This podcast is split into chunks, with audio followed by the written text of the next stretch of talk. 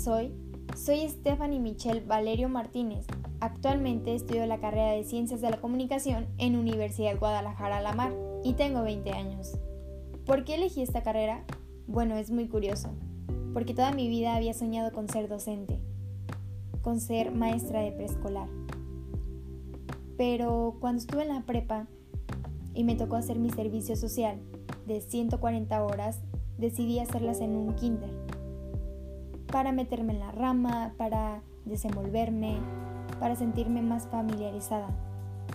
Y ahí fue ahí cuando me di cuenta que realmente no quería ser docente, que esta vocación no era para mí, que no me apasionaba, que tenía la paciencia, que tenía las ganas, que tenía la motivación, sí, sí las tenía, pero no era algo que me entusiasmaba, que me movía, que me conmoviera, que me sentía bien con ella. Entonces fue una alerta para mí, porque estaba en el último semestre de la prepa y yo veía como mis amigos ya sabían a qué iban a hacer trámites, ya estaban enterados del día de su examen y yo no sabía qué hacer. Entonces, haciendo test vocacionales en Google, buscando escuelas, buscando otras carreras, encontré ciencias de la comunicación. Me informé, busqué los planes de estudio, las diferentes universidades en las que yo podía entrar. Yo jamás había estado en una escuela privada, así que fue algo muy diferente, muy raro, muy extraño.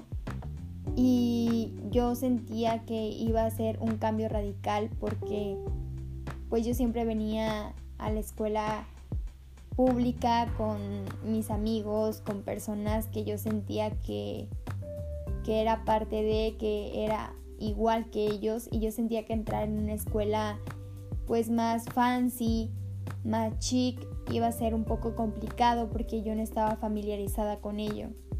Pero no, me di cuenta que las personas siguen siendo las mismas, que hay personas humildes, personas que trabajan para pagarse sus estudios y fue algo muy bonito darme cuenta que al entrar en esta carrera era para mí, estar frente a una cámara, frente a un micrófono, eh, que te den un cuaderno y una pluma y te hagan redactar notas en una hora, que te enseñen semiótica, un sinfín de materias que me han llamado bastante la atención, teatro, que a mí me encanta la actuación. Fue algo muy bonito y fue muy grato conocer a profesores que te brindaran su tiempo, que te enseñaran, que se viera esa motivación que jamás había visto en otra escuela. Fue un cambio muy diferente al que me tuve que adaptar y claro, la universidad es muy diferente a la secundaria y a la preparatoria. Fue ahí cuando recordé que mis profesores de la secundaria y de la prepa nos decían, los estamos formando y preparando para lo que es la universidad. Y yo me reía, no creía que la universidad nos fuera a saturar de trabajos, nos fuera a volver locos, vaya. Porque sí hay momentos en los que colapsas y no puedes más, pero tienes que seguir adelante. Porque tienes que sobresalir, tienes que ser uno de los pocos que egrese, que se titule y que termine su carrera. Entonces fue todo un reto, porque entrar a esta carrera fue lo más bonito que me pudo haber pasado en la vida.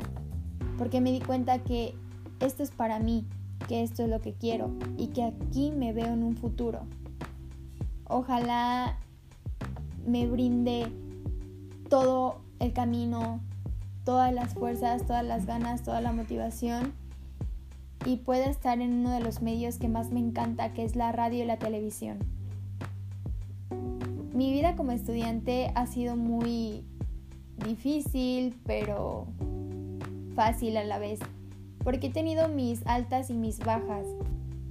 He tenido días buenos, días malos, días sin dormir, desveladas, ojeras, cansancio, agotamiento. Pero he tenido días felices, alegres y llenos de risa con mis compañeros. Me tocó un grupo problemático, chismoso, entregado, inconformista y que hace las cosas excelente que sabemos organizarnos y que sobresalimos de todos. Estoy muy orgullosa y sobre todo me siento afortunada por haberme tocado un grupo tan lindo. Mi experiencia en medios.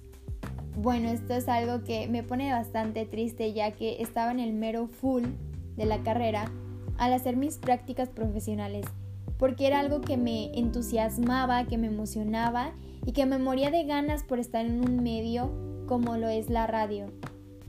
Hice mis prácticas en la empresa de Televisa Radio en la estación de La Que Buena y aprendí muchísimas cosas, hacer relaciones públicas, convivir, interactuar con la gente, conocer personas importantes en el medio, contestar llamadas, edición de audio, tabulación de canciones, estar como staff en eventos tan grandes e importantes de la estación.